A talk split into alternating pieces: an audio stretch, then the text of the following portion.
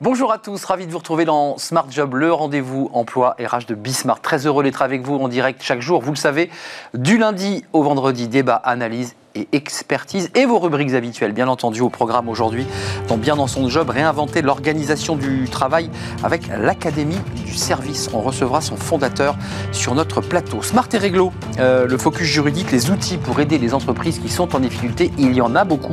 Éclairage avec un expert juridique dans quelques instants. La pause café avec Fanny Griesmer, overbooké, busy. Euh, vous l'aurez compris, on va parler, vous savez, ces, mots, euh, ces anglicismes, cette neuve langue utilisée dans l'entreprise. je sais pas, pour se donner une allure, amère peut-être. On fera le point avec Fanny. Est-ce que c'est bien utile tous ces mots en anglais? On en parlera avec elle. Et puis le cercle RH, c'est les experts de Smart Job, c'est chaque vendredi pour évidemment expertiser ce reconfinement qui ne dit pas réellement son nom d'ailleurs, avec des conséquences sur notre économie et sur l'emploi. Et puis on parlera d'Europe, puisque notre invité, une de nos invités sera de la Fondation Robert Schuman. On parlera de l'Europe qui évidemment ne parle pas d'une seule voix sur cette crise. Et puis le livre de Smart Job chaque vendredi, c'est un livre coup de poing, c'est un roman édité chez Erol. Kika, c'est son auteur, et qui nous raconte la vie de Clotilde, sa descente aux enfers. C'est une cadre dynamique qui va tomber, plonger dans un burn-out terrible. On en parlera à la fin de notre émission. Tout de suite, c'est bien dans son job. On parle de la relation client, la relation collaborateur. C'est tout de suite.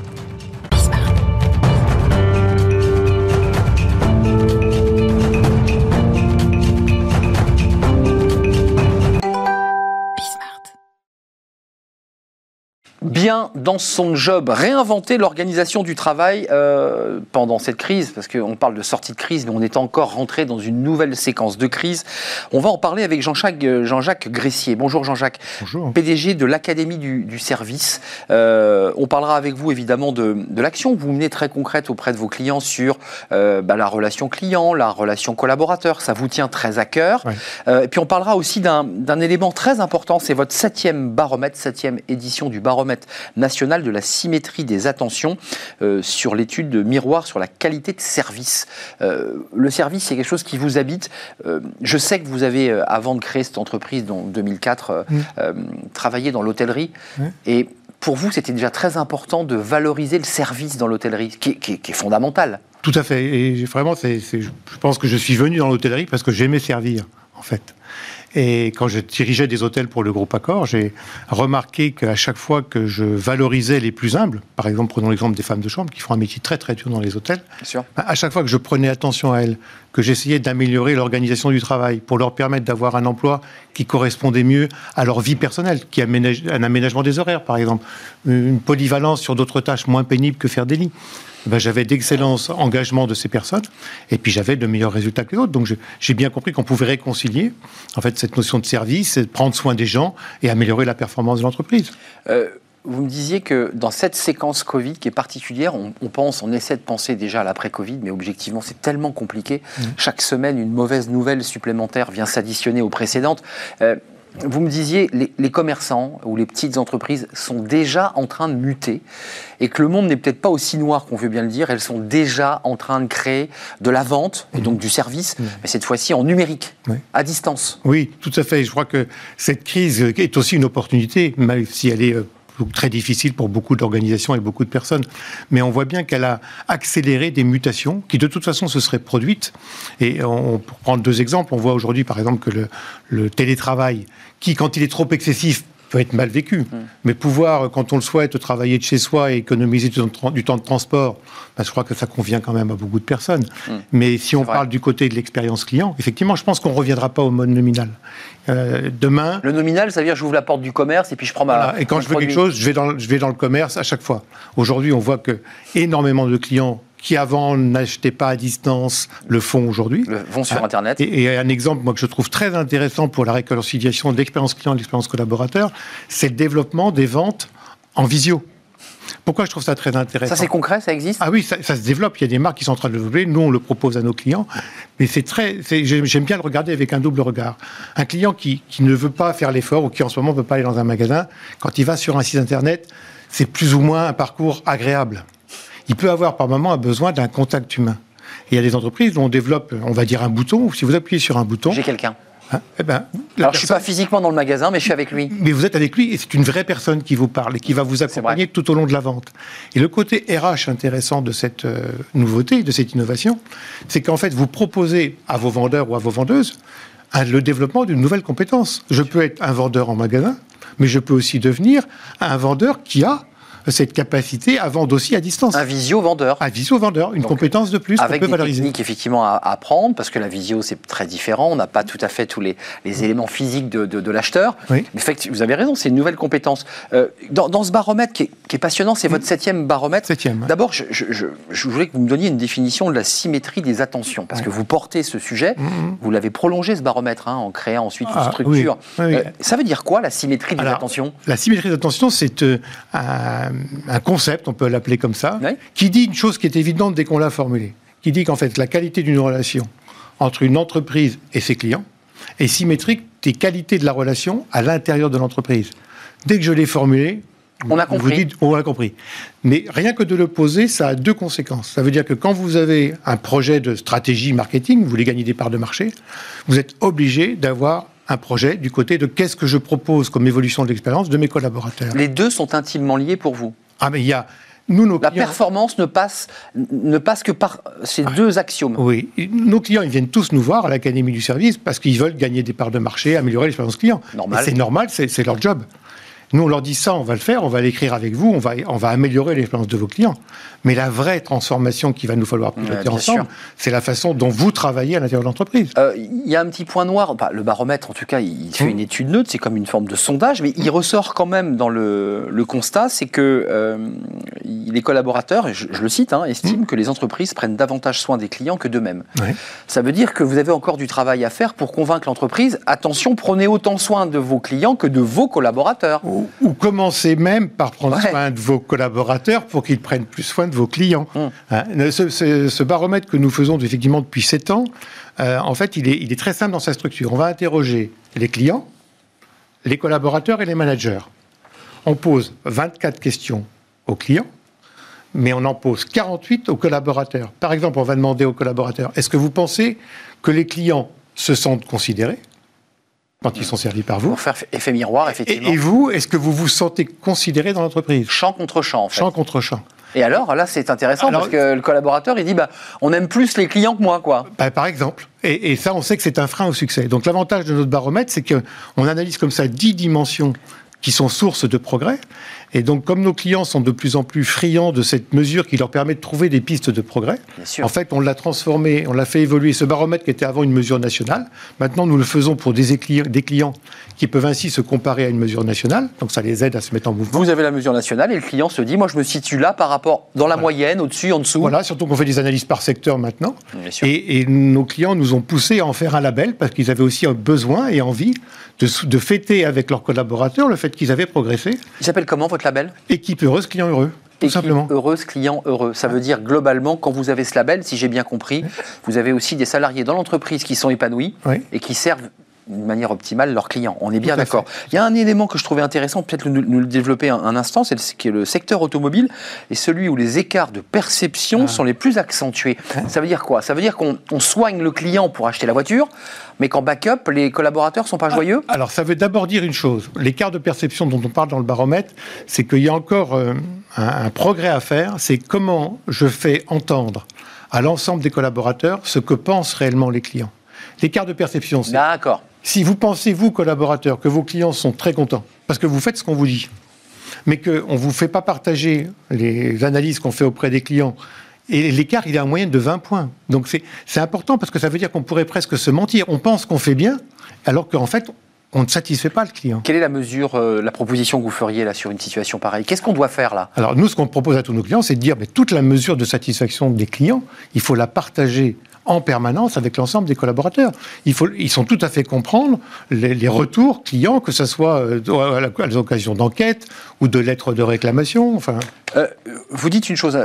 Qui, vous me dites une fois que je l'ai prononcé, c'était évidemment du bon sens, ouais. mais il faut y penser. Est-ce qu'il y a encore beaucoup de travail à faire pour que le, le bien-être des salariés euh, soit accentué et aille vers le client. Comment on fait et comment vous faites? Parce que mmh. vous le disiez, vos clients veulent du business, ils veulent, ils veulent vendre mmh. leurs produits. Mmh.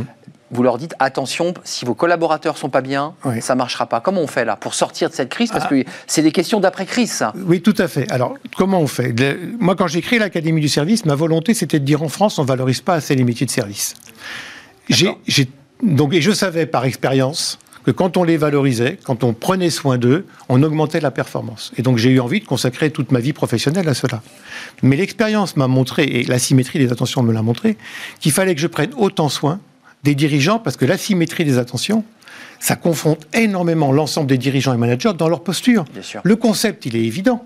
Et Mais le concept, il a quand même, il porte une dimension horizontale dont on a parlé, marketing RH, mais il a une dimension il y a verticale. une hiérarchie. Qui, mais non, mais il a une dimension qui dit qu'on ne peut pas reproduire un comportement qu'on ne reçoit pas. Donc moi, je dis aux dirigeants, vous aimez bien ce concept, mais attention, mais on va vous accompagner.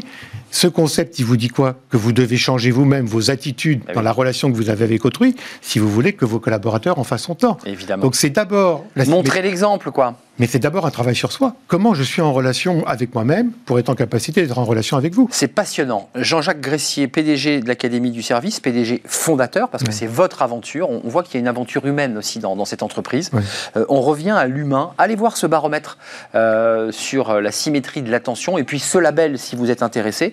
Euh, Rappelez-nous le, le nom de ce label. Équipe heureuse, client heureux. Équipe heureuse, client heureux. Je le garde en tête parce que c'est une belle formule. C'est un label qui a été créé, inventé par vous, Jean-Jacques Gressier et toutes vos équipes. Je crois qu'il y a combien 55 Oui, collaborateurs euh, qui travaillent euh, en backup et puis qui sont aussi au service bah, de, de vos clients, vous Bien aussi. sûr.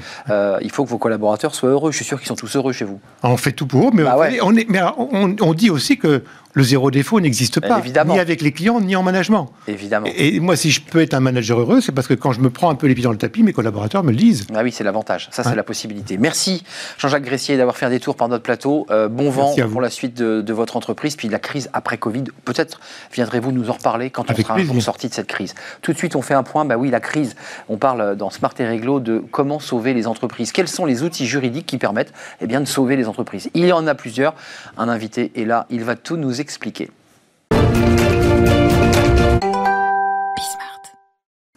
Smart et Réglo. Vous connaissez notre rubrique, c'est un focus juridique avec un avocat ou un expert. Aujourd'hui, on s'intéresse euh, aux entreprises en difficulté. Vous allez me dire, euh, c'est pas, c'est vraiment pas original puisque ce reconfinement, on nous dit qu'il va reprovoquer de nouvelles difficultés à notre économie. On en parle avec Amdi Kazansi. Merci d'être avec nous. Vous êtes expert en, vie des affaires chez SVP Information euh, Décisionnelle. Euh, D'abord, euh, les procédures de sauvegarde de l'entreprise. euh, quelles sont les procédures qui sont vraiment les mieux adaptées ou les plus adaptées lorsqu'une entreprise vous dit qu'elle est en difficulté. Et d'abord, en, en préambule, qu'est-ce que veut dire une entreprise en difficulté? À quel moment on dit l'entreprise est en difficulté? Bah, Une entreprise est en difficulté à partir du moment où elle ne peut plus payer ses dettes. Elle n'a plus assez de trésorerie, son actif n'est plus assez solide pour pouvoir euh, payer l'ensemble de son passif. C'est un terme scientifique, juridique, soit le passif, c'est toutes vos dettes, l'ensemble des dettes, salariés, Fournisseur fournisseurs, euh, euh, ou même lorsque vous avez des, savez, des retours, il faut bien rembourser le client. Même ça, c'est une dette euh, prévisible. Donc ça veut dire que l'entreprise, à un moment donné, à l'instant T, le directeur financier dit nous ne sommes plus en mesure de payer. C'est bien ça. On, on fait ce qu'on appelle le dépôt de bilan. On va au tribunal de commerce et on dépose le bilan. Le dépôt de bilan, c'est pas la fin de vie de euh, l'activité. hein. C'est la fin de vie peut-être aujourd'hui de l'activité, mais pour mieux redémarrer. Donc le fameux euh, dépôt de bilan donne un délai, le tribunal donne un délai, on le voit souvent d'ailleurs dans les grandes affaires médiatiques. Il y a un délai quoi de 6 mois, 7 mois euh, On est en dressement judiciaire? Bon, on est en, en première étape, en, général, on est en sauvegarde. La sauvegarde, c'est l'activité peut redémarrer facilement. On va mettre un plan pour apurer le passif.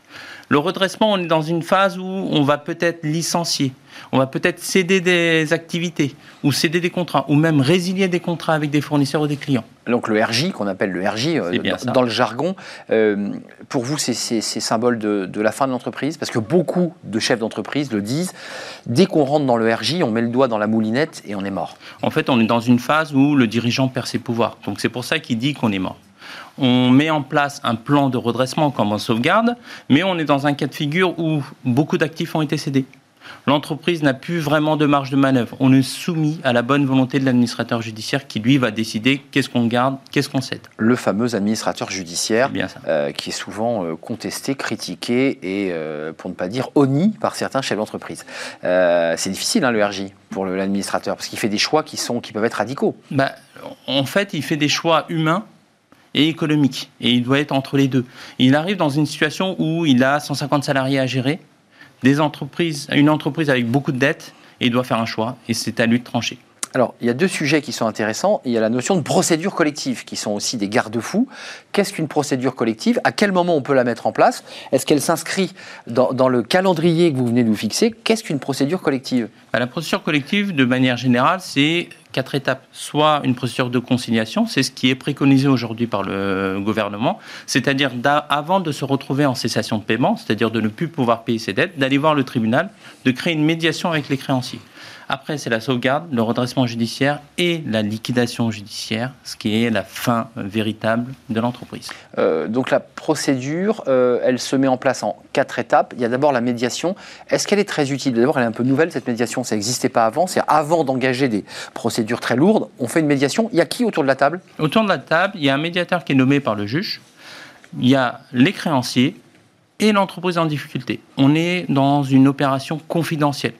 Tant que l'accord n'est pas conclu, il n'est pas validé par le juge, personne ne sait que cette entreprise est en difficulté. On est en amont de la procédure collective. Donc ça veut dire que le juge, avec des, des experts, parce que le juge, il a besoin de s'appuyer sur l'expertise financière notamment, l'expert va, va- va, j'imagine, éplucher les bilans, voir euh, les failles, expliquer qu'il y a peut-être moyen de sauver l'entreprise. Il, il joue le rôle un peu de l'administrateur en amont finalement. C'est bien ça. On se retrouve dans une situation où la confidentialité étant de mise, le juge va faire le nécessaire pour essayer de redresser la barre avant de se retrouver dans une mauvaise passe. Il va devoir euh, avoir un directeur financier qui va l'aider, un administrateur qui peut venir en un point, Une équipe. une équipe complète. Et ensuite, il y a un bilan qui est tiré de tout cela. Et on, et on dit au chef d'entreprise, euh, il y a possibilité de redresser ou il n'y a pas possibilité. Il y a, il y a quand même des enjeux très forts pour lui. Ou alors vous engagez des licenciements. C'est ça. Le licenciement, on n'arrive pas. La conciliation, c'est pas encore le On n'en est moment pas de là. parler de licenciement. On est plutôt dans une, dé- euh, dans une volonté de négocier pour pouvoir mettre en place un échéancier. Alors, dit quelles sont les, les procédures obligatoires en cas de cessation de paiement? Parce que là, il y a des procédures obligatoires. Ah Oui, tout à fait. C'est le redressement judiciaire qu'on a parlé précédemment. Le fameux RJ. C'est bien ça. Et la liquidation judiciaire, où c'est la fin de vie de l'entreprise. Euh, vos clients, ceux que vous conseillez, comment ça se passe aujourd'hui? C'est intéressant d'avoir aussi le thermomètre, prendre une température dans une situation de crise.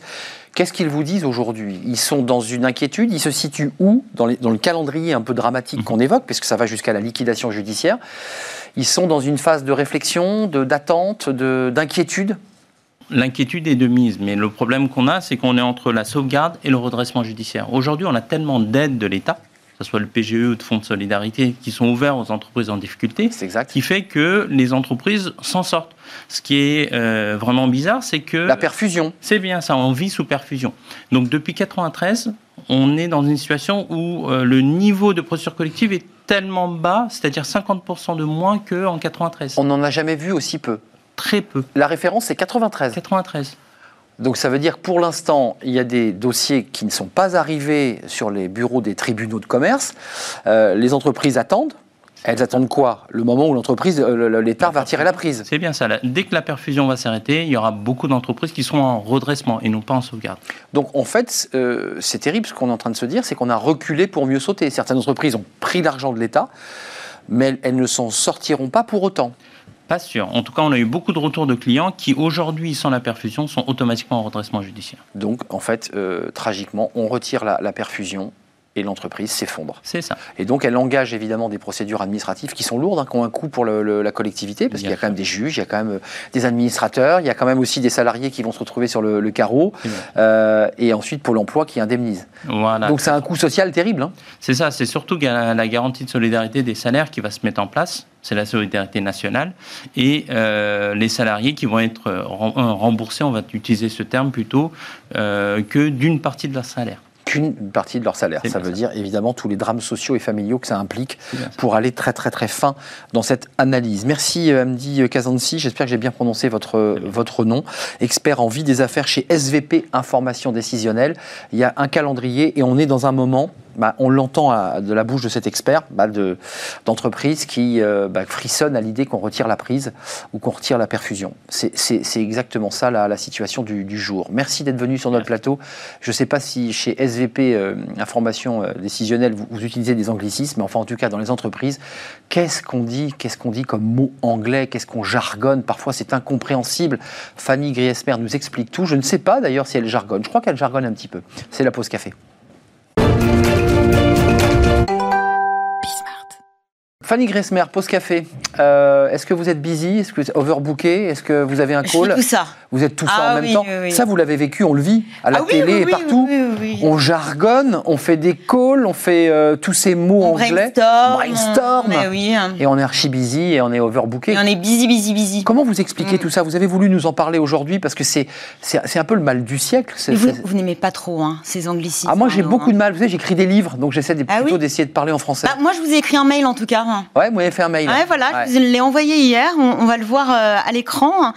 Arnaud, afin de préparer notre call, je vous forward un mail avec le reporting de notre weekly meeting et la roadmap du projet. Nous vous ferons un feedback à ZAP pour avancer sur le next step. Je ne l'ai pas lu. Oui, et vous ne m'avez pas répondu. Non, c'est vrai. Euh, demain, c'est la journée internationale de la francophonie. Pour faire honneur à la langue de Molière, je suis partie à la chasse hein, de ces anglicismes, ces anglicismes qui pullulent dans le jargon de bureau. Le bureau, cet univers impitoyable et propice au franglais, parce que ça devient du franglais à terme. Alors c'est vrai que la langue de Shakespeare a visiblement envahi l'open space. Ils sont là tous les jours, dans nos oreilles, dans notre bouche également.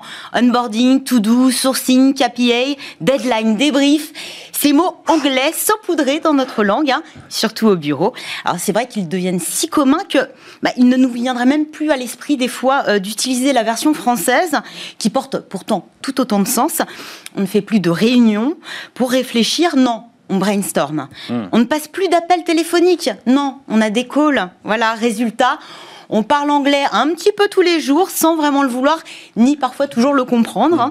Et le constat est d'autant plus paradoxal que les Français ne sont pas connus pour leur maîtrise de la langue de Shakespeare, loin de là. La dernière étude de l'Institut de formation Education First place la France à la 28e place des pays maîtrisant l'anglais, juste derrière l'Estonie, l'Argentine et les Philippines. Vraiment pas de quoi fanfaronner. Mais, euh, au risque, pourquoi l'anglais envahit les bureaux? D'abord, il a envahi le. J'ai envie de vous dire, bienvenue dans la Startup Nation. Oui, d'accord. d'accord c'est une blague. Mais euh, en, je vous, en réalité, ça ne date clairement pas d'hier, ni de la euh, Startup Nation.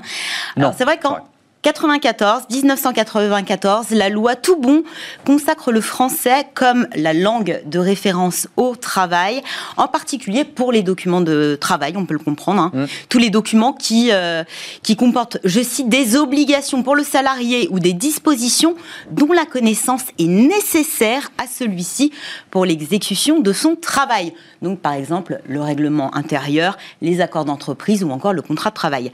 Euh, cette loi, cette même loi, impose de franciser les intitulés de poste dans les offres d'emploi à défaut de traduction équivalente. L'entreprise doit précisément décrire en français l'émission du poste et de la fonction. On salue au passage hein, tous les CEO, les product managers et mm. autres lead développeurs. C'est vrai, le CEO, on l'a beaucoup. Euh, Mais oui, on les a. J'ai souvent du mal d'ailleurs à utiliser cette expression CEO, euh, anglaise. Chief euh, Executive Officer. Malgré la loi, l'anglais s'est imposé eh aussi parce que l'Union européenne, parce que la Commission européenne, parce que l'Europe impose une langue commune et c'est plutôt l'anglais. Oui, plutôt l'anglais. L'anglais, la langue des affaires. Alors c'est vrai bah que bah, déjà cette loi, elle s'immisce rarement dans nos discussions hein, que l'on a au bureau, ce fameux jargon. Euh, et que ce, jargon, cette nouvelle langue se propage par mimétisme et par automatisme. Euh, donc l'anglais, langue du business. Alors c'est vrai que pour parler affaires, il ne suffit pas ou plus de baragouiner quelques mots en anglais pour se faire comprendre. À se demander si parfois il ne faudrait pas être quasiment bilingue ou presque. Alors c'est vrai qu'on peut comprendre aisément que dans certains secteurs, l'utilisation de l'anglais euh, ou du franglais euh, puisse être nécessaire, notamment pour correspondre avec l'étranger, échanger. Euh, dans d'autres, on ne voit pas trop hein, ce que ces mots viennent faire là, euh, si ce n'est peut-être un signe d'appartenance, Mmh, mmh. signe d'appartenance à un groupe. Ce signe d'appartenance professionnelle, en fait, vrai. euh, le groupe, c'est lequel? Bah, Ceux qui travaillent, et ils travaillent où? Dans un bureau, Mmh. finalement. Cette novlangue, elle est assez commune à tous ceux qui travaillent dans un bureau, et notamment Ouais. en open space. Enfin, il y a aussi des jargons médicaux, faut pas, faut pas le négliger. euh, les médecins utilisent un jargon, alors qui n'est pas Oui. forcément anglais, mais qui, mais est, là, tota- on- qui est il va totalement incompréhensible. les bureaux, Mais, hein. voilà, ouais, mais alors, euh, il y, a- d'autres raisons, non? Il y a une autre raison Ouais, qui une. va vous faire sourire. Alors, je ne sais pas, vous vous ferez une idée. Hein. Bah voilà, parce que l'anglais, c'est cool. C'est fun. C'est cool, c'est fun, des mots plus courts, plus percutants, plus tendance, j'ai envie de vous dire plus trendy, euh, plus tendance que leur équivalent français qui seront jugés ringards parfois. Pas étonnant donc que l'on associe l'anglais à la réussite professionnelle, donc ce serait avant tout une question d'image et c'est pas uniquement dans les startups. Hein. Hmm. On utilise ces mots en anglais. Euh, Il y, a- il y a des risques? Bah, euh, Enfin, des risques. Oui, euh, enfin des risques oui. limités, hein, mais l'incompréhension, parce que si on n'a pas euh, Bah oui. la, la définition des mêmes mots, il y a, y y pas mal de linguistes. Oui, c'est un code, hein, le langage. Parce hein. que finalement, derrière l'anglais, enfin, le français est plus fin. Il y a plus de, de, de sens De et subtilité. de subtilité que l'anglais euh, ne recouvre pas. Donc le risque, bah, c'est de faire des, des mauvaises interprétations, déjà d'une part. Et puis, bah, l'idée dans un groupe, c'est de parler la même langue. Hmm. Donc euh, finalement, euh, à terme, s'il y a une, une sorte d'obligation inconsciente de se conformer à ce langage, euh, bah, au risque de paraître soit pour un original, soit pour un has-been. Donc les risques, bah, c'est d'exclure, d'une part, mais aussi de creuser le fossé, le fossé euh, euh, générationnel. Vous savez, le choc des générations, Le- les baby boomers avec la fameuse jeunes contre les vieux. génération Y, voire la génération Z. Alors moi, je suis repartie un peu à la recherche de Ouais. ce euh, Français perdu au Le vieux bureau. François. Voilà. Alors si euh, l'idée de vous inscrire dans la tendance mainstream, ce n'est pas trop votre tasse de thé, ben moi je vous propose quelques traductions en français Ah, cool. qu'on utilise euh, euh, assez régulièrement. Alors Et, là, et, moi, l'équivalent français me convient parfaitement. Alors non, vous n'êtes pas off aujourd'hui. Vous êtes en congé. C'est bien. Hein, ça fonctionne aussi. Vous avez besoin d'un débrief? Bah non, vous avez peut-être juste simplement besoin de faire le point ou le bilan d'une réunion. Vous n'avez pas reçu un spam Non, mais un pourriel. Un pourriel. C'est un Ça, mot québécois, paraît-il. Alors non. C'est très moche. On a le mail qui a été transformé en version française. Bon, ça serait message électronique, mais en courriel. Et quand le courriel est pourri, j'ai envie de dire, et ben ça devient pourriel. Et non, vous ne participez pas à un brainstorming, mais à un remue-ménage. Un remue-ménage. Bon, bah, c'est pas mal. L'occasion d'être assez original. Et on arrête aussi le click and collect. Merci Fanny. Aussi, On arrête le click and collect. C'est ce grand débat de savoir si on dit click and collect. Ceci étant, c'est vrai qu'on on peut trouver des équivalences, parfois pas très belles d'ailleurs au demeurant. Euh, TechCare, Que- Quelle était la, la euh, traduction du click and collect euh, justement, j'étais en train de le chercher en vous le disant. On vous en parle lundi. On va chercher. Mais on va- On de toute façon, on risque d'avoir besoin du click and collect, Oui. euh, vu le débat qu'on va ouvrir dans quelques instants. Merci Fanny, take care, hein, prenez soin de vous. YouTube. Euh, YouTube, c'est très bien. Bon, donc, on, on maîtrise pas mal l'anglais quand même. Euh, merci Fanny. Bon, bon week-end à vous. On se retrouve Bon lundi pour euh, Avec une nouvelle plaisir. pause café. Une pause tout de suite. On va s'intéresser euh, bah, avec nos experts à ce reconfinement qui ne dit pas vraiment son nom tout en le disant, les conséquences économiques, les conséquences sur les commerçants, euh, et puis évidemment les effets sanitaires. Et puis on parlera de l'Europe aussi. Oui, que- quel rôle joue l'Europe dans cette crise Covid? Est-ce que c'est le naufrage européen? On en parle avec mes invités. C'est dans quelques secondes. Venez nous rejoindre.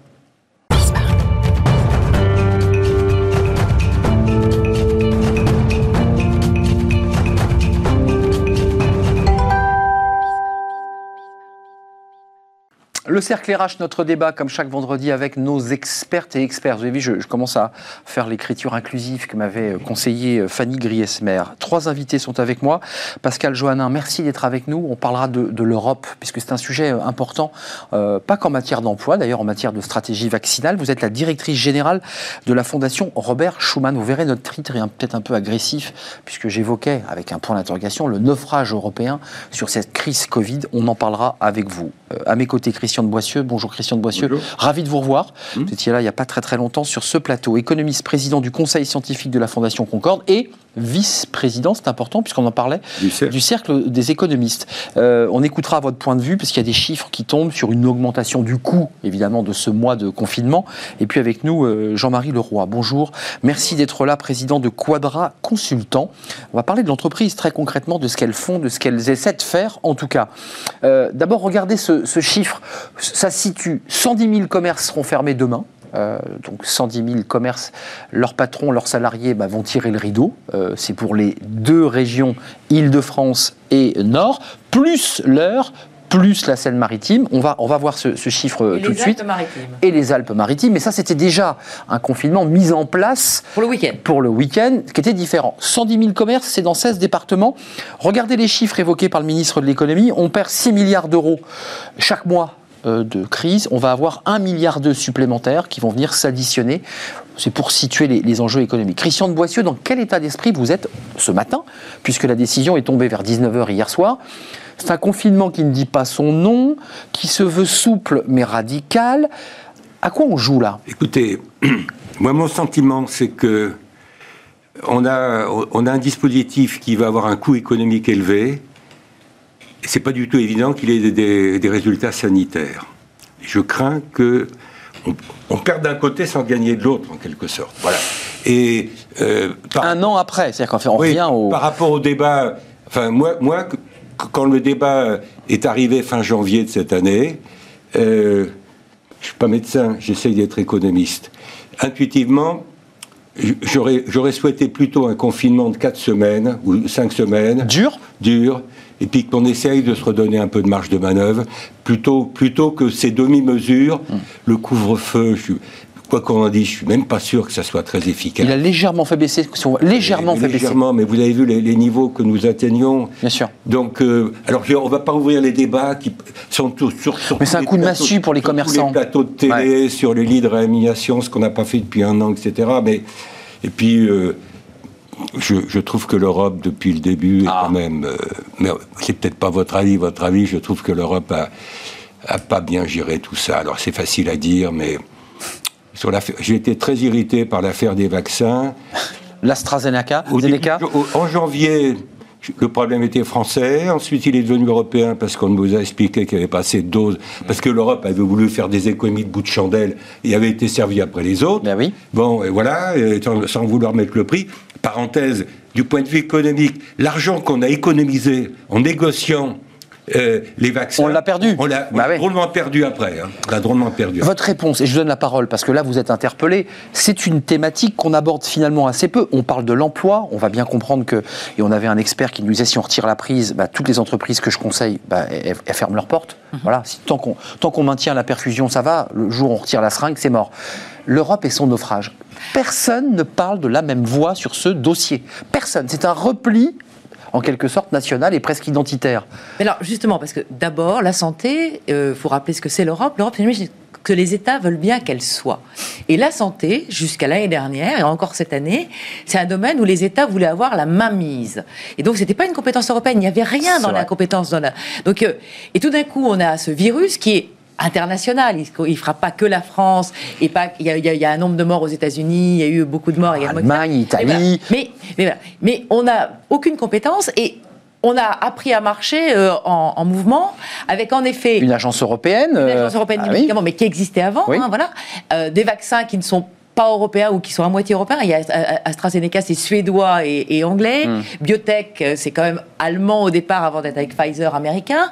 Donc il y a des, des éléments. Mais en un an, on n'a pas réussi à faire tout ça. La seule chose qu'on a réussi à faire, c'est que on s'est mis d'accord pour dire on serait plus fort à 27 et en donnant à la commission. Mais combien de fois on l'a entendu la, méthode, la bureaucratie. Alors je vais, je, je vais être Ah, bah voilà. rejoindre, je vais rejoindre Christian là-dessus, il va être content. C'est que la machine administrative Bah, bien sûr. bruxelloise n'a pas su gérer cette crise. C'est-à-dire que en mettant parapluie, ceinture et bretelles, on a euh, Sécurisé, sécurisé, Et on a alors peut-être que dans, dans l'historique, on dira que peut-être c'était bien parce qu'on s'est précipité pour vacciner, puis on avait passé de recul, etc. Mais là, C'est tragique ce que vous nous dites, hein. Mais actuellement, Ouais. actuellement, en effet. Mais sur ce point-là, parce que sur d'autres sujets, l'Europe a beaucoup avancé. Oui. Mais sur ce sujet-là, en effet, elle est à la traîne. Mais c'est pas la faute des institutions européennes. Oui, c'est la faute des États, qui ont on est d'accord. Ça, c'est un vieux Et alors, débat. Attendez. dernière- Et dernière chose, et Jean-Marie. Leroy. Alors, Et- et euh, Christian. Dernière chose sur le confinement. Là, vous dites euh, un milliard par mois, mais Un milliard deux. Un milliard deux. Mais est-ce qu'on est sûr qu'au bout des quatre semaines, les résultats Dit seront- Christian de Boissieu. seront, seront, Non, néga- non. seront positifs Mais si on fait rien, Moi, j'ai est une sœur qui vit en. Allemagne et qui, est, et qui travaille dans un commerce. Elle est fermée depuis le 16 décembre. Elle a rouvert le 8. magnifique, tout le monde se précipite dans le magasin, elle a dépassé ses chiffres en une semaine d'un mois. Mais elle, parce qu'elle est dans une région où elle est on va dire verte. Ça, ça, ses amis qui travaillent dans d'autres dans d'autres régions, eux sont toujours fermés jusqu'au 31 mars. Donc c'est-à-dire qu'en Allemagne, peut-être parce que la capacité de l'Allemagne est plus résistante que la nôtre, il faudra en parler, mais ça, ils auront fermé trois mois et demi. C'est quand même, voilà, tous les commerces non essentiels. D'ailleurs, ce terme est très désagréable parce que qu'est-ce qu'un commerce essentiel et qu'un commerce non essentiel alors ça, ça On a va. découvert grâce et hier que les libraires, les disquaires et les coiffeurs étaient rentrés dans la catégorie Oui, des parce que commerces on va, vous vous souvenez essentiels. pourquoi les libraires? Par Parce qu'il y a des polémiques, il y a des pétitions. Les coiffeurs étaient dedans. Si les Ah, coiffeurs est, reviennent ça- dedans. Ça, ça a été annoncé ce matin. Jean-Marie Leroy. Christian, tant mieux, Ouais. parce que sinon on va souffrir. Euh, Jean-Marie Leroy, votre état d'esprit, parce que Quadra, euh, c'est une côté dynamique comme ça. Qu'est-ce que, qu'est-ce que vous dites? Je vous ai vu hésiter, parce que Christian de Boissieu disait après tout, on n'est pas très sûr de tout ce qu'on est en train de mettre en place. J'en- j'en- j'en- J'entends ce qui a été dit. Euh, euh, Qu- Quadra, nous sommes un cabinet de conseil en recrutement de dirigeants. Et donc, nous intervenons auprès des dirigeants. Voilà, ils sont un peu inquiets, les dirigeants. hein. Non, mais la réalité, non, non mais je, je veux bien euh, en- entendre ce qui a été dit. La réalité, c'est qu'on essaye de repousser le confinement le plus longtemps possible, en se rapprochant le plus longtemps possible d'un taux de vaccination suffisant, oui. et deuxièmement, des beaux jours. Parce qu'on on, on a eu l'expérience de l'année dernière, où on a vu aussi le- les- les- l'effet du climat, d'accord? Et donc, donc Hmm. C'est paradoxal, moi- on pense que les vaccins meurent l'hiver, mais ils sont vivants l'hiver ici. et- et, ce, qui, ce, qui, ce, qui, ce qui nous intéresse, nous, côté entreprise, c'est que c'est qu'on a cherché d'autres solutions euh, le plus longtemps possible pour que ce confinement qui n'était probablement pas évitable le, le- le soit le plus court possible et le plus proche possible des beaux jours euh, pour réduire ce temps de confinement. Donc il y a- il y, a un débat entre la, il y y a un débat entre la courbe des vaccins qui est un peu lente. On va voir les chiffres, ça va pas C'est aussi ça vite. l'urgence. On est d'accord. Là, on est d'accord. L'Europe aurait pu être beaucoup Mais- plus efficace. Mais sur, sur le côté entreprise, enfin les, les entreprises, j'entends sur les commerces, j'entends sur l'événementiel où nous sommes très présents. L'hôtellerie, le tourisme, la culture. on est en Et- récession. Et, et- et- évidemment, évidemment, mais je, je pense aux autres entreprises qui ont besoin d'avancer.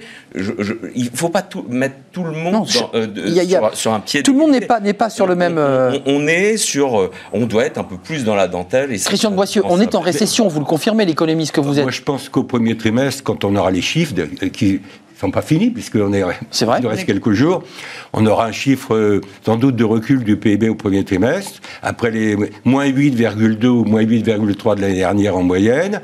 Et donc, ça veut dire que tout ça, ça repousse, à mon avis, la reprise. Moi, j'avais dit il y a quel- quelques semaines que je m'attendais à une reprise à partir de, de l'été. Oui. Enfin, Oui, parce que- l'été, c'est vague, mais ça veut dire que ça. Mais là, à mon avis, le calendrier est repoussé d'autant. J'ajoute, si vous permettez, pour que on, on ait un vrai débat, g- grâce à vous, Arnaud, Euh, sur l'Europe. euh, J'entends bien qu'il n'y avait pas de compétences définies, mais en 2008, quand on a eu la crise bancaire, et que Sarkozy a, a- a rassemblé l'Europe euh, pour gérer la crise bancaire, c'était pas non plus dans les traités la gestion de la crise bancaire. Oui, la, mais- la crise, je termine, la crise peut conduire à accélérer l'extension des compétences. Et là, Donc- ça a été quand même moins rapide et moins efficace qu'à propos de la crise Donc bancaire. plus d'Europe. Mais Vous réclamez même- plus on a quand d'Europe. même avancé, Christ- on a quand même avancé, Christian, parce qu'il n'y avait rien, on a quelque chose maintenant. Hum. Et on- vous allez voir, non mais attendez, moi je vous fais un pari. Dans un an, si on revient, on se dira, bon, c'était une tempête Vous dans un verre d'eau, voilà. D'eau. Je crois pas. Mais la- non, parce que la, Je la crois question, pas. non mais la question aujourd'hui, la question aujourd'hui, c'est que nous sommes en retard, mais vraiment. Alors là, pour le coup, il y a, y y y des faits, c'est que l'Europe est en retard sur la vaccination. On va le voir. Et que donc pour la sortie de crise, on sait très bien qu'aujourd'hui, il y a la vaccination est un peu la clé. Ah oui. Et donc, si on a en effet un retard, mais on a, on- on- ça, c'est en effet la méthode de la gestion par la Commission, parce qu'on lui a donné une compétence qui a été mauvaise. Mais on va avoir les vaccins, mais après les autres. C'est-à-dire, c'est ça. Voilà. Jean-Marie Leroy, un mot et quelques Ouais, mots, ouais, ouais. même plusieurs. La, la- la stratégie, si je la comprends bien, la stratégie de l'État. Ah, vous l'avez comprise Non, mais Moi, ça sur tombe bien. un point, sur un point donné, c'est- quoi? C'est en tout cas, c'est un parti pris. Euh, qui a été de dire, et je ne suis pas du tout en train de défendre l'État, mais j'essaye de voir l'intérêt de l'entreprise et des entrepreneurs. Euh, casser, euh, enfin, abîmer l'outil d'entreprise, l'outil quelle entreprise, c'est très délicat, Hum, d'accord et, évidemment, à relancer, on voit que quand on s'arrête, les entreprises qui se sont arrêtées, nous, euh, dans le conseil, on le voit, entre les entreprises qui se sont arrêtées, qui se sont mis toutes en, en télétravail, et eux, eux, en télétravail, non, en chômage, euh, Chômage partiel, Parce que télétravailler sans arrêter. et, et, et celles qui ont choisi d'aller très vite sur le télétravail et de résister par le travail. 4 jours Eh sur bien- 5, eh bien, 4 jours sur 5, la demande le Premier ministre. Et on l'a vu juste après euh, le confinement de novembre. On est reparti beaucoup plus vite qu'elle. Hum. Euh, parce que. euh, Mais- et, et c'est ça l'intérêt. C'est intéressant, le débat qu'on a. l'outil- C'est que l'outil ne soit pas trop abîmé, en Pas- tout cas trop à l'arrêt. À l'arrêt. Pour pouvoir On est d'accord. Non, mais par- Et là, l'État joue un rôle Par rapport à ce que vous dites, la gestion du temps me paraît centrale. C'est ça. Bon, on peut, on peut pas rigoler avec le temps quand on a 350 morts par jour, excusez-moi. Bien sûr. Et donc le fait de ne pas avoir confiné fin janvier Suffisamment tôt. a aussi un coût en termes de vie humaine. Je suis désolé. Ah, le fait d'être en train de rater ou retarder la campagne de vaccination dans un an, dans un an, Notre campagne est ratée. comme disait Keynes, à long terme, nous serons tous morts. Et, euh, on, on vit dans un contexte où le long. Qu'est-ce que c'est que le long terme? Le long. dans- pour moi, C'est demain, le an- long terme. Ouais, pour moi, Ouais. dans un an, c'est le long terme. Et je pense que la gestion du temps est fondamentale pour les entreprises. Vous n'avez pas le monopole de la défense des entreprises. Moi, en tant qu'économiste, Évidemment. moi, en tant qu'économiste, je suis avec vous. Et, et je veux dire, j'ai dirigé pendant 25 ans l'Institut de conjoncture, la Chambre de commerce. Donc les entreprises, je connais. hein. et, je suis ravi. Je n'oppose pas du tout la micro et la macro. Je dis simplement que le débat. C'est aussi les secteurs, les gagnants et les perdants, y compris du point de vue des On entreprises. est d'accord. Euh, Il y a les des secteurs qui gagnent. Les secteurs durablement plomb- plombés, confinement ou pas confinement. Ah, Aéronautique, tourisme. tourisme, hôtel, restaurant, la culture dont vous parliez. Et puis les quelques secteurs, il n'y a pas beaucoup qui tirent, heureusement pour eux, leur épingle du jeu.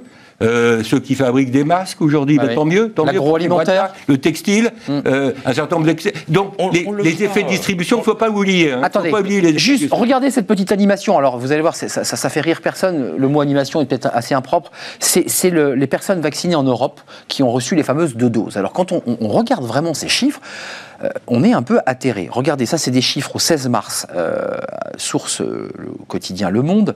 En Allemagne, regardez, c'est 3,6% de la population totale qui ont reçu les deux doses. Pendant qu'on cherche, vous allez voir, on la voit cette animation. Voilà, ça c'est euh, 3,6% pour la- l'Allemagne. En Italie, 3,68. Euh, Angleterre, 2,59. France, 3,31% de la population totale qui a reçu les deux Votre doses. chiffre anglais m'étonne. Moi, le Non, chiffre alors, anglais. si, si, Alors, alors, le chiffre anglais, je Justement. vous explique. Parce que nous, en France, Voilà. ou dans d'autres pays, on respecte vraiment les trois semaines entre les deux doses. Moi, mes parents ont été vaccinés, ils ont eu les trois semaines. En Grande-Bretagne, en effet, il y a un grand nombre de personnes qui ont été vaccinées, mais on a étendu entre les premières doses. Et et moi, j'ai des amis britanniques et ma traductrice. Moi aussi, j'ai été étonné anglaise. du chiffre Et britannique. en effet, son père a été vacciné de la première dose au fin janvier, et à ce jour, donc on est mi-mars, il n'a pas reçu la deuxième dose. Donc en effet, la- les deux doses, Et- là on revient à des, à des étiages beaucoup plus modérés. On est en effet, il y, a un éta- il y a un effet d'annonce, Oui, mais- on a vacciné beaucoup, mais en effet, on n'a pas donné les deux doses. Il faudrait ça. corriger ça. par le fait que peut-être du côté britannique, il y en a plus que chez nous qui ont eu le Covid. Et quand on a eu le Covid, c'est une piqûre, c'est pas deux. c'est Ouais. exact. Voilà. Alors la deuxième chose que je voulais dire, la deuxième chose que Ça, source dire, Le Monde, c'est une info dans- intéressante. Dans une dimension européenne, c'est que la Enfin, vous France- avez vu, euh, personne n'est très bon, hein. voilà. Dans la dimension européenne, la France, cette fois-ci, alors je ne sais pas comment il faut appeler ce- cette troisième vague, mais on a régionalisé. Ce que Ouais, font les Italiens depuis le début, ce que font les Allemands depuis le début, alors c'est des États plus fédéraux, remarqué, hein, ou les Espagnols. on suit près ou les Italiens, si je peux me permettre, Ou hein. les, ou les Espagnols. Mais voilà, mais on a régionalisé. Alors, je veux dire, pour les entreprises, il y a en effet celles qui vont être dans la partie rouge, confinée, Voilà. etc. Et celles qui vont accélérer. Et celles qui sont, quand même, la plupart des départements, Toulouse, etc., où, où en effet, il y a le L'aéronautique, confinement, voilà, évidemment. Le confinement n'est Mais Alors, attendez, Christian pas Boissieu, pas juste une question. Il y a l'espace aussi. On, on- on avait, et c'est une question que je pose à l'économiste, euh, on avait un, un labo mondialement connu, Sanofi, qui euh, a souvent été Que pointé M. Macron a été visité à l'automne. à l'automne. Euh, comment vous, l'économiste, l'observateur, vous expliquez que la France, et là c'est un débat aussi sur l'Europe, sur la compétition européenne et peut-être la concentration de l'énergie sur un seul labo, qui... comment se fait-il que Sanofi ait raté la marche? Écoutez. Et comment- comment la France- Je- je- Sanofi, vous permettez que je généralise un tout petit peu votre Oui, oui. question. Et la recherche Bon, on est très bon en recherche Ah fondamentale. oui, ils partent aux États-Unis, nos chercheurs. Voilà. Ouais, c'est ça. On avait ce débat, excusez-moi pour vous dire, le débat, il n'est pas lié au Covid. Au moment, en 2009, j'étais membre de la, commission Juppé-Rocard sur les investissements d'avenir. On a eu exactement le même débat. On a auditionné les responsables des pôles de compétitivité. Ben oui. Donc là, c'est la vie d'entreprise, les pôles de compétitivité. Régional. Mhm. Vous êtes contents tous les deux. Il y a de l'entreprise et du régional. Bon. Alors, donc. N'énervez pas Christian de Non, Boissieu. non, non, non, mais voilà. Jamais, Non. jamais, on s'est jamais disputé. Non, non, non, je dis simplement qu'à l'époque, on nous disait, ou les, les responsables des pôles nous disaient, et d'ailleurs on le voit bien, euh, les prix Nobel qu'on a eu récemment, les, euh, Ils sont partis. Madame Charpentier, elle est en Allemagne, Mais bien sûr. Max Planck, et Esther Duflo, collègue économiste. États-Unis. Et le PDG et de britannique. Moderna, il est français, mais aux États-Unis. Et puis le, le PDG d'AstraZeneca, je crois qu'il se perd en Australie. Mais Donc il y a- il y a une- Australie il y a une confinée, fuite des cerveaux, voilà. Christian de Boissieu. Hein C'est-à-dire qu'on n'est pas capable de garder notre intelligence. Mais il y a des tas de sujets sur euh, la, la non-valorisation des chercheurs dans un pays comme la France, et, y compris au point de vue des salaires, quoi. et non-valorisation sociétale. Je veux dire, moi, mes meilleurs élèves, à la fac ou à Sciences Po, quand j'étais prof à Sciences Po, mes meilleurs élèves, ils veulent Ils pas partent. faire comme moi. Hein. Ils partent. Ils, euh, je ne sais pas si on est des contre-exemples, ils partent, surtout dans la finance, gagner de l'argent. Les ingénieurs vont vers la finance parce qu'on gagne beaucoup plus d'argent en travaillant sur les marchés. Les algorithmes, bien sûr. Sur les instruments Bah, dérivés, quand on est évidemment. normalien ou polytechnicien, etc. Jean-Marie Leroy, vous n'avez pas de boule de cristal, mais je vous la pose à tous les trois. Est-ce qu'on est entré, juste pour se rappeler ce calendrier, retour vers le Covid, mars 2020 on ouvre les volets, une grande partie des, Parisiens et des grandes villes sont partis à la campagne, il y a un petit côté comme ça un peu nouveau, un peu étrange, on se dit ça va aller très vite, Euh, on va trouver la solution, nous sommes un an après. On va, on va réouvrir les volets, on est de nouveau dans un confinement dur sur deux régions.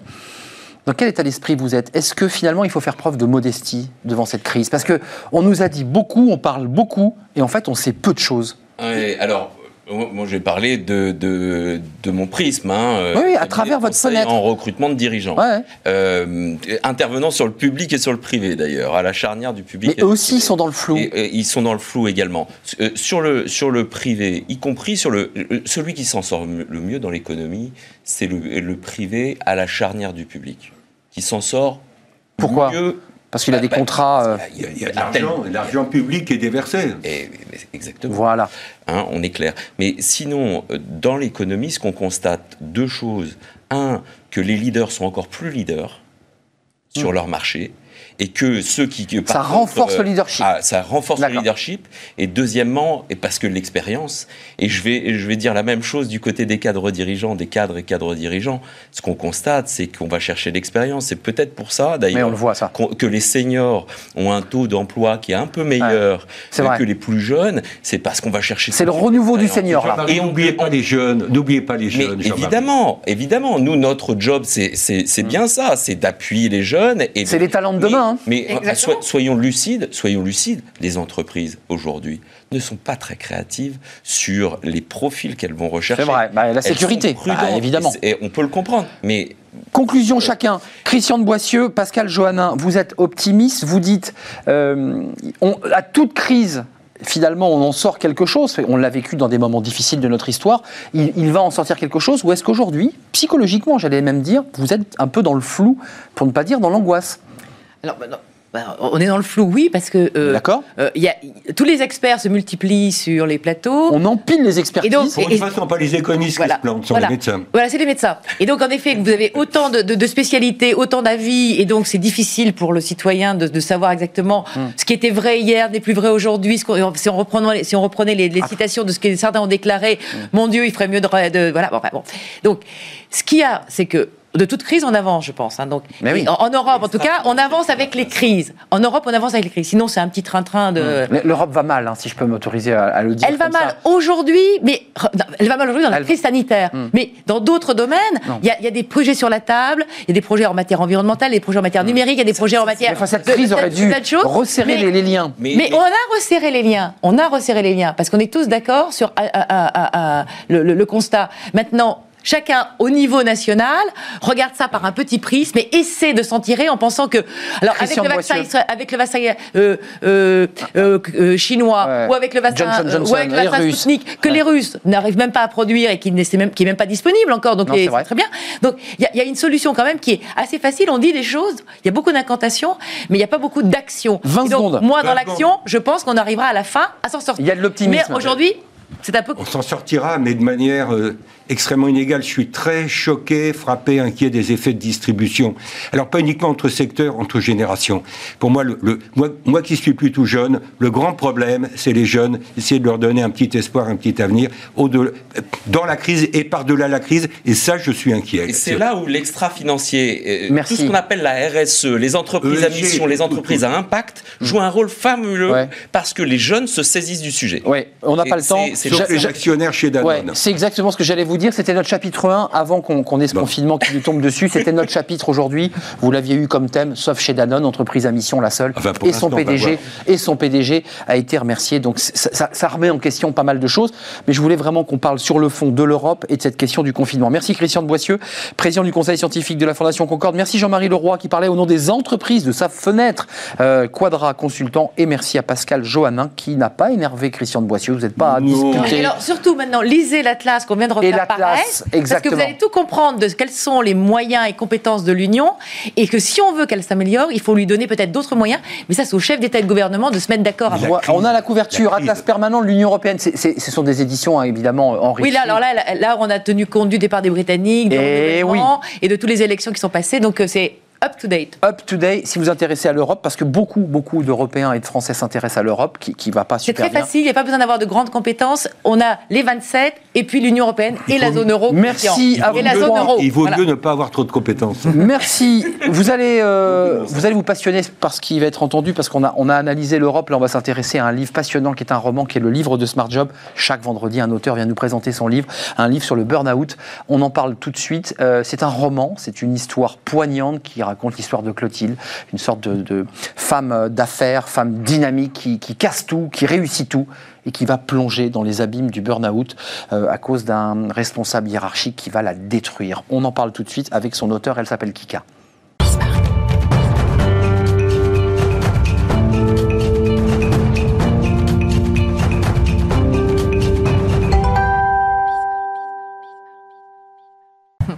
Le livre de Smart Job avec Kika sur notre plateau. Bonjour, on est très heureux de vous accueillir. Euh, vous sortez ce livre, Je ne te pensais pas si fragile, qui est un roman. C'est important de le dire. Il y a donc de la littérature, il y a donc de la fiction. Il y a donc peut-être un peu de vous dans cette histoire.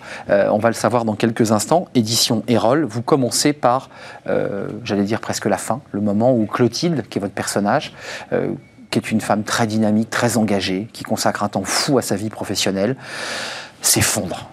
Elle s'effondre devant son chef, elle pense qu'elle tient un pistolet, je ne spoile rien. En fait, elle tient un téléphone.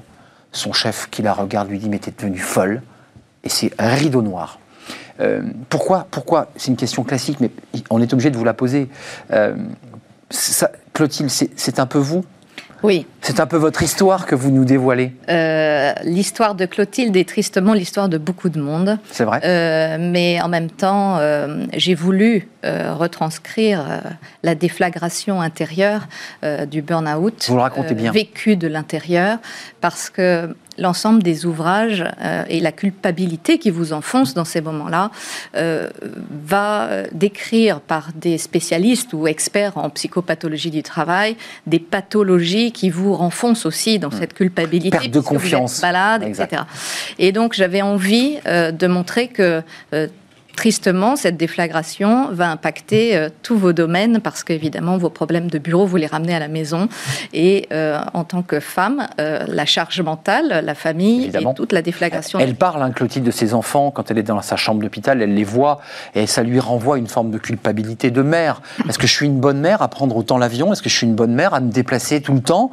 Est-ce que parce que l'argument utilisé et beaucoup de femmes le, le disent et on l'entend, c'est mais c'est le qualitatif qui compte. Vous- êtes revenu sur cette phrase-là, Oui. vous, à titre personnel, en disant j'accorde pas beaucoup de temps, mais c'est tellement qualitatif qu'on est tellement heureux et en fait vous passez très peu de temps avec vos enfants. Oui, je, je crois que aujourd'hui, euh, j'ai appris à ralentir. Voilà, Euh, on est dans un monde en parfaite accélération qui vous demande toujours plus, mais avec toujours moins, Euh, moins de moyens, moins de moyens humains, moins de moyens financiers. Euh, il faut faire plus vite. Euh, c'est pour hier, et, Et c'est comme ça qu'on tombe. On tombe.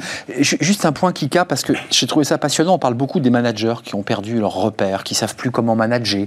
La crise Covid, évidemment, transforme leur façon, le télétravail. Ce que je trouve intéressant dans votre livre, c'est que on voit quand même le lien très fort et la confiance et la performance qui est liée à son manager. Vous en avez un, Clotilde, euh, c'est votre personnage, qui qui est encouragée, portée, euh, il l'accompagne, et elle devient mais performante encore plus, et puis en fait ça bascule, c'est quand ce manager quitte son job et qu'un nouveau manager arrive. Et là, c'est le drame, parce que le type est un tortionnaire. Vous dites même que dans un karaoké, il dit euh, les portes du pénitencier vont se refermer, et, et- et le personnage dit bon, j'ai tout compris. Quoi. la chanson. Bah, comme dit la chanson, puisque c'est un karaoké. C'est quelque chose de très important, la relation de confiance qu'on peut avoir avec son manager, elle est vitale, j'allais dire. C'est vital. La- Je peux, je peux vous poser une question? Bien sûr. Je suis économiste et j'écris pas des romans. Et d'ailleurs, votre roman, c'est pas une fiction, c'est la réalité, j'imagine. Mais euh, c'est la réalité vue à travers un roman ou un personnage. J'entends ce que vous dites et le, côté spécifique des femmes par rapport à ces problèmes. Mais il y a quand même beaucoup de choses que vous dites qui pourraient s'appliquer à des mecs. Tout à fait. Mais moi, je vois aujourd'hui, euh, j'ai entrepris d'accompagner la sortie de mon roman. Vous avez un petit bus, un, un petit, un van. Voilà.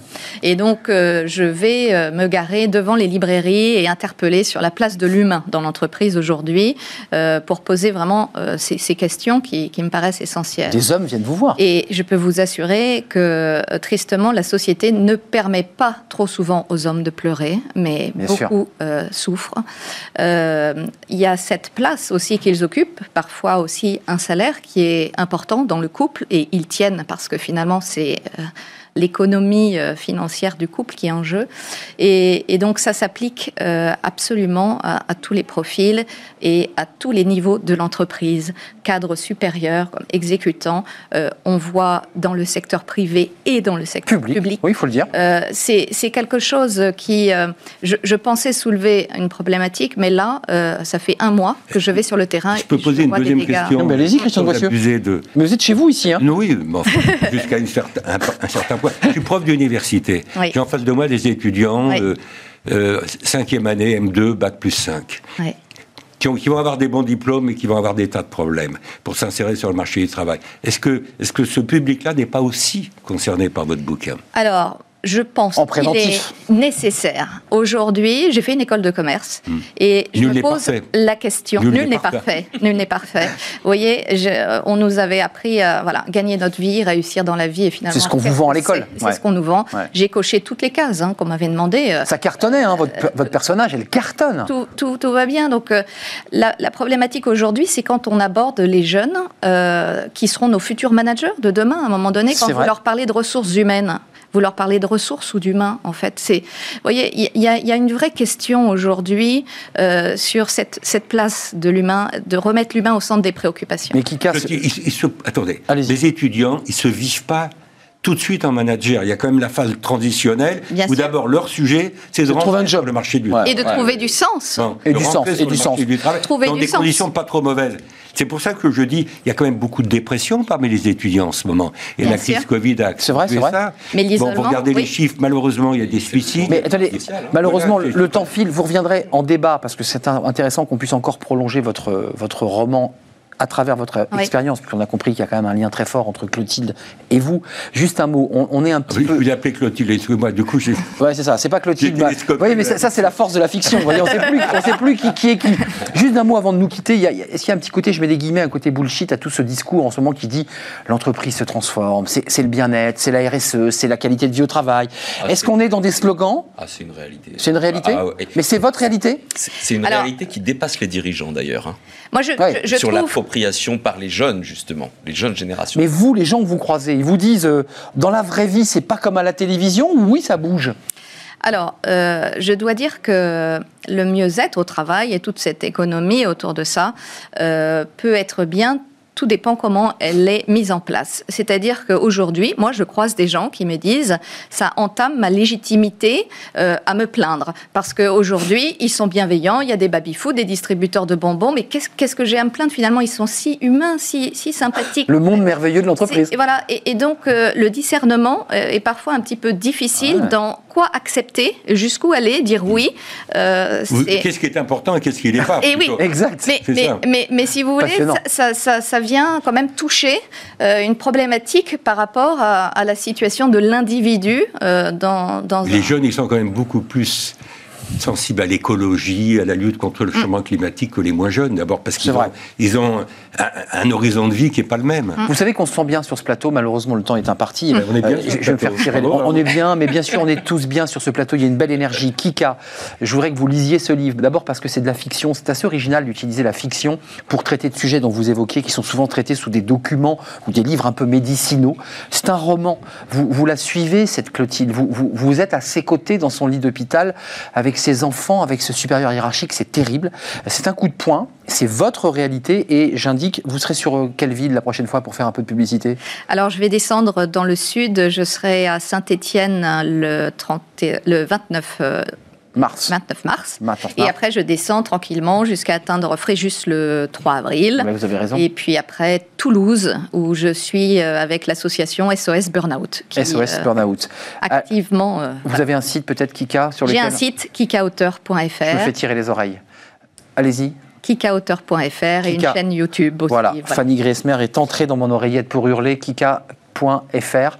Euh, vous retrouverez facilement Je ne te pensais pas si fragile. Christian de Boissieu, merci. Jean-Marie Leroy, merci. Merci à vous, Kika, pour ce livre.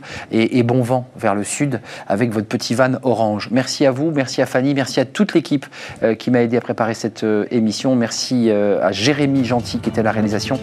Merci à Guillaume au son. Merci à toutes les, les équipes qui, qui m'accompagnent. Bon week-end à vous. Portez-vous bien. Lisez des livres. Tiens, lisez celui-là. C'est un livre formidable. Bye bye. Je serai là lundi.